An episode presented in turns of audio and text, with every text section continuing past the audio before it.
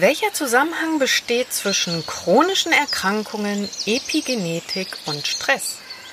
Herzlich willkommen im Podcast Die Alchemistin. Mein Name ist Natascha von Gansky und hier erfährst du alles rund um das Thema Heilpflanzen, Pflanzenheilkunde und gesunde Ernährung.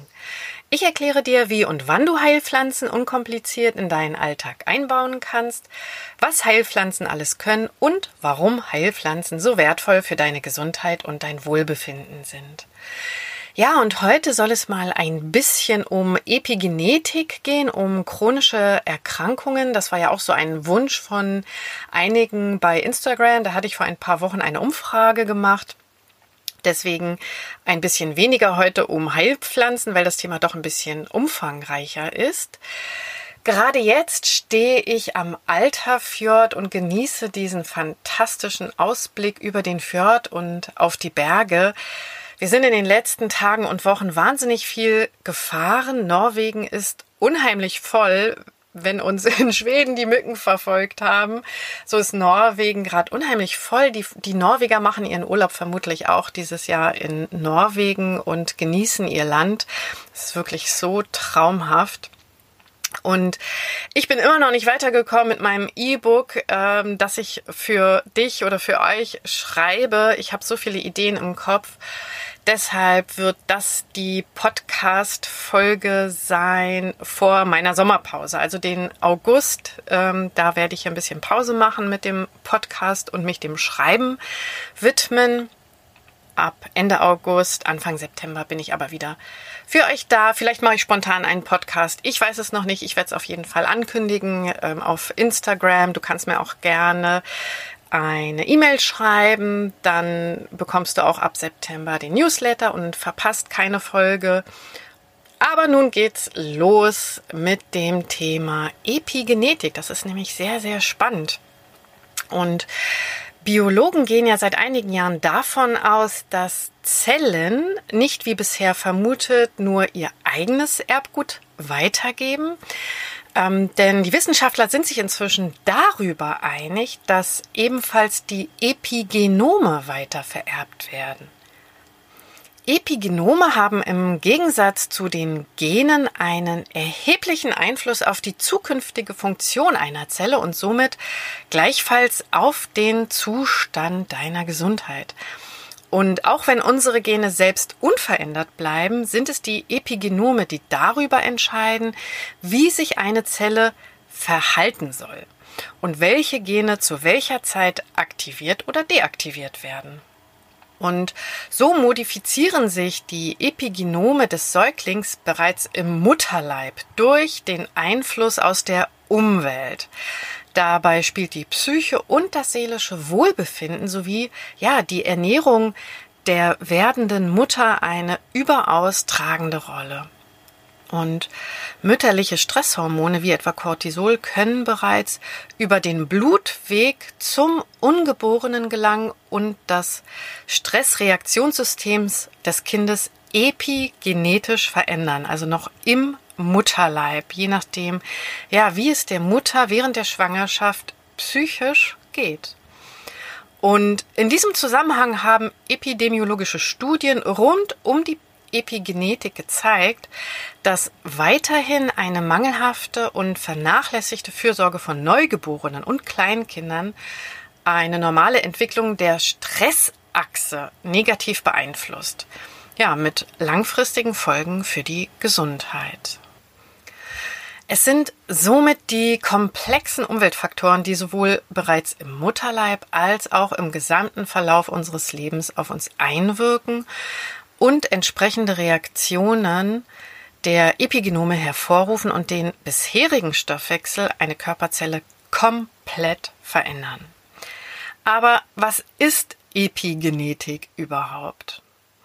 Unsere Gene, die sich im Zellkern einer jeden Zelle befinden, sind unerlässlich damit beschäftigt, aus Aminosäuren, also Proteine, differenzierte Proteine zu bilden. Dabei entscheidet die jeweilige Anordnung der Nukleobasen eines Genstrangs darüber, welche Aminosäuren sich zusammenfügen sollen, damit sich exakt jene Proteine bilden, die der Organismus benötigt. Also es werden immer nur die Proteine gebildet, die der Körper gerade braucht. Es gibt dann Kontrollinstanzen der DNA und die können je nach Anforderungen Gene an- oder abschalten. Und hierfür sind spezielle Regionen, Promotoren und Botenstoffe, das sind sogenannte Transkriptionsfaktoren, zuständig.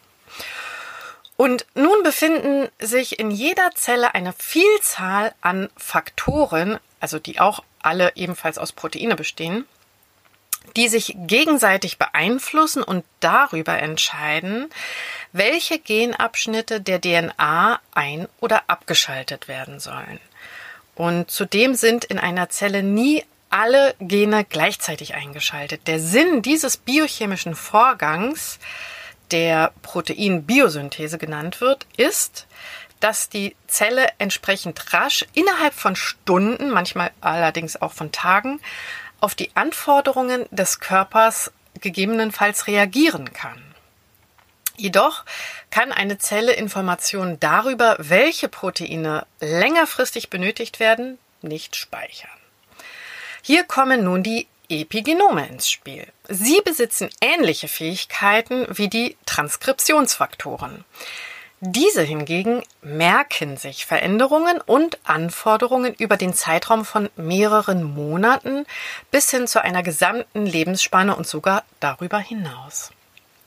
Grundlegend kann man sagen, dass unser Lebensstil, bestehend aus inneren und auch äußeren Faktoren, dafür verantwortlich ist, dass sich Epigenome in einem permanenten Zustand der Anpassung befinden. Sie reagieren auf Stress und lang anhaltende Belastungen ebenso wie auf Glück oder Freude. Und Epigenome stehen laut Professor Joachim Bauer, der ist übrigens sehr, sehr spannend, hat viele, viele Bücher veröffentlicht.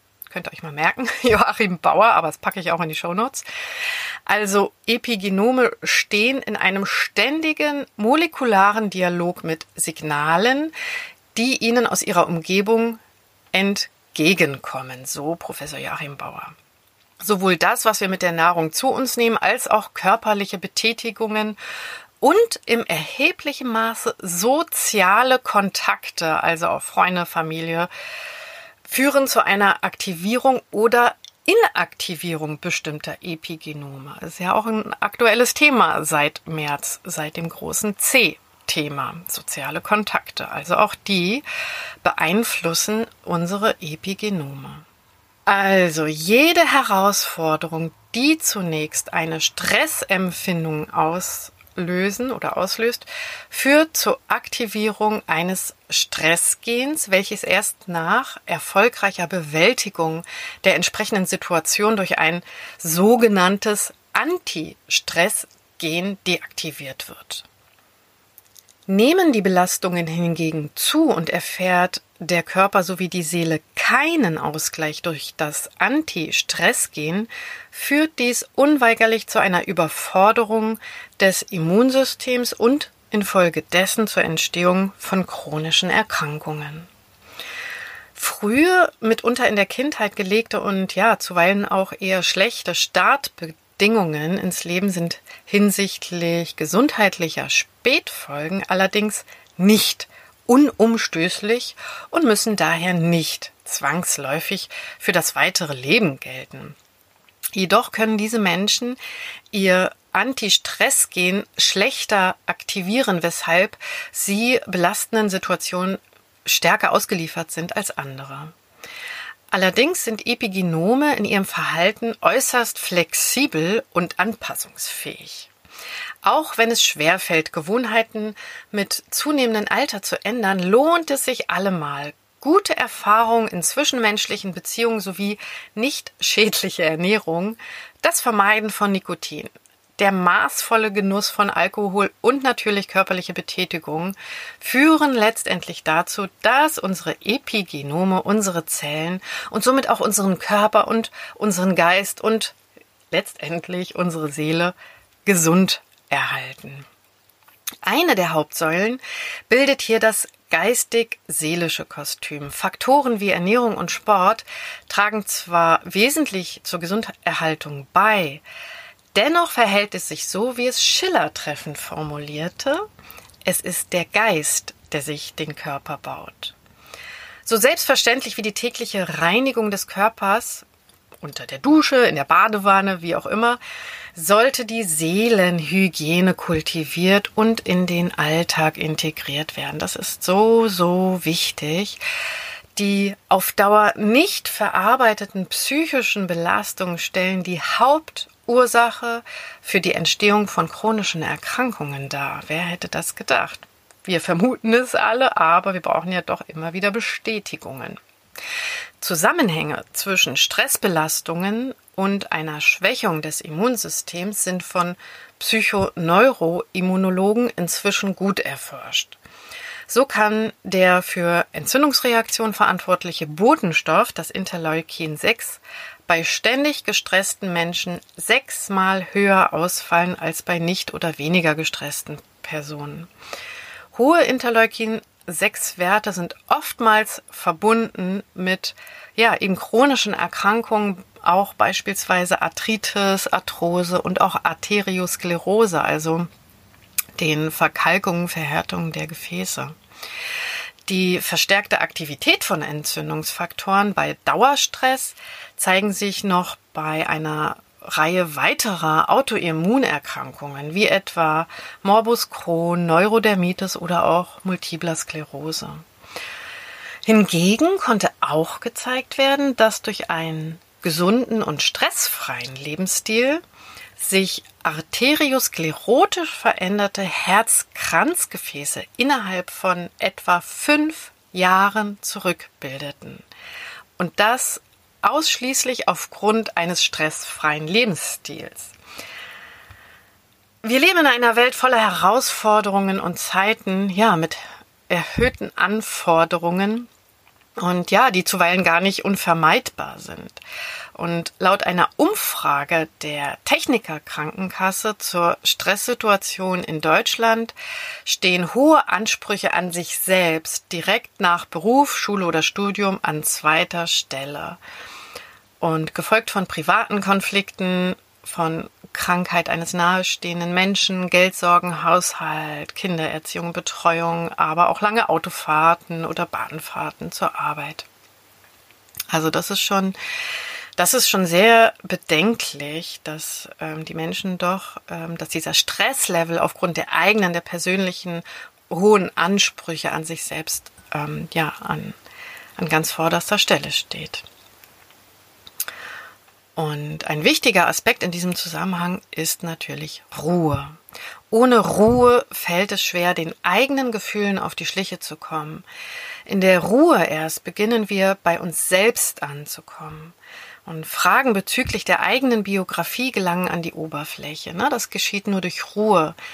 Zeit und Ruhe sind essentiell, um Lebensentwürfe regelmäßig zu hinterfragen und gegebenenfalls auch zu korrigieren. Und weiterhin führen Zeiten der Ruhe dahin, Emotionen auch sehr viel bewusster wahrzunehmen. Der Mensch neigt dazu, sich negative Gedanken und den damit verbundenen Emotionen wie etwa Wut, Ärger oder Zorn, sich diesen auch völlig hinzugeben und diese auf lange Sicht krankmachende Angewohnheit freien Lauf zu lassen. Und das Überdenken von Fühlen und Handeln wird in der Neurowissenschaft als neuronale Integration bezeichnet. Verarbeitet werden diese Prozesse des gleichzeitigen Denkens und Fühlens in einem Areal, das zwischen dem präfrontalen Kortex und dem limbischen System liegt und als anteriorer singulärer Kortex bezeichnet wird. Jetzt wird es aber schon ziemlich genau. Ähm, aber vielleicht noch abschließend, ein langanhaltender Stress führt bei vielen Menschen zu einer Trennung von zeitgleichem Denken und Fühlen. Und die soeben beschriebene neuronale Integration hingegen ist hinsichtlich der Stressbewältigung von enormer Wichtigkeit, damit eben emotionale und die darauf folgenden körperlichen Prozesse entsprechend verarbeitet werden können. Ja, ich könnte noch ganz viel oder noch einiges dazu sagen, Ähm, es ist ganz spannend äh, mit der Epigenetik, äh, mit der Psychoneuroimmunologie, der Neuroplastizität des Gehirns. Ich möchte an dieser Stelle aber einmal Schluss machen und den Podcast beenden. Das passt eigentlich auch ganz schön zu meiner kleinen Pause, die ich jetzt im August einläute. Mm, noch ein pflanzlicher Hinweis, damit du nicht mit ganz leeren Händen aus diesem Podcast rausgehst, auch wenn er, so wie ich hoffe, für dich doch auch wieder interessant ist und vielleicht eine inspirierende Tür geöffnet hat, was dieses Thema angeht. Horch doch vielleicht noch mal in eine Podcast Folge rein zum Thema Stress und Heilpflanzen. Vor allen Dingen ätherische Öle, vor allen Dingen Düfte helfen, unheimlich aus einer stressigen Situation herauszukommen, beziehungsweise einmal erstmal runterzukommen, durchzuatmen. Selbst wenn du gerade keinen Moment hast oder keine Zeit hast, dich zehn Minuten hinzusetzen und zu meditieren oder runterzukommen oder in die Wanne zu gehen, weil du ein Kind zu betreuen hast oder auch zwei Kinder oder drei Kinder oder vier Kinder oder du in einer anderen Situation gerade bist, schau mal, was für ein Duft du wirklich magst ähm, meistens sind das Zitrusfrüchte, die sehr angenehm sind oder Blütendüfte und diesen Duft, den kannst du immer in der Tasche haben und dir etwas auf ein Taschentuch oder auf den Unterarm träufeln und mal tief einatmen, kurz die Augen schließen und wieder ausatmen. Und dieser Duft, der holt dich schon aus dieser stressigen Situation heraus und das ist so mehr oder weniger ein, eine akut, ein, eine Notfallhilfe sozusagen. Ja, so viel hierzu. Ich freue mich, wenn du auch ähm, nach meiner Sommerpause wieder dabei bist.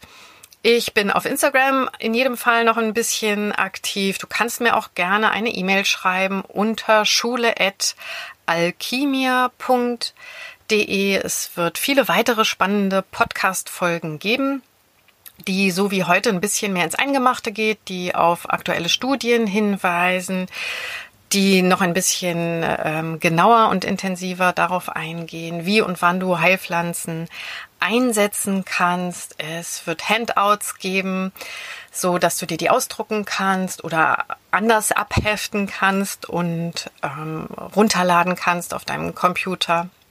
Und ich freue mich sehr darauf und freue mich auch auf dich, wenn du weiterhin dabei bist. Mach's gut, hab eine wunderschöne Zeit. Salve, deine Alchemistin.